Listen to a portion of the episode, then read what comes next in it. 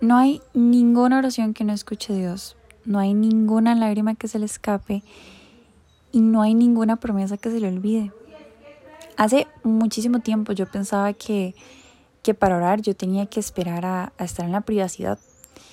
Y hace, hace unos días leyendo un plan bíblico, eh, expresa así perfecto la relación que hay en la oración. Y es que el autor decía que a Dios le encantaría que nosotros estuviésemos orando todo el día. Posteriormente explica que Dios quiere escucharnos siempre y Él quiere que lo hagamos partícipe de nuestra vida.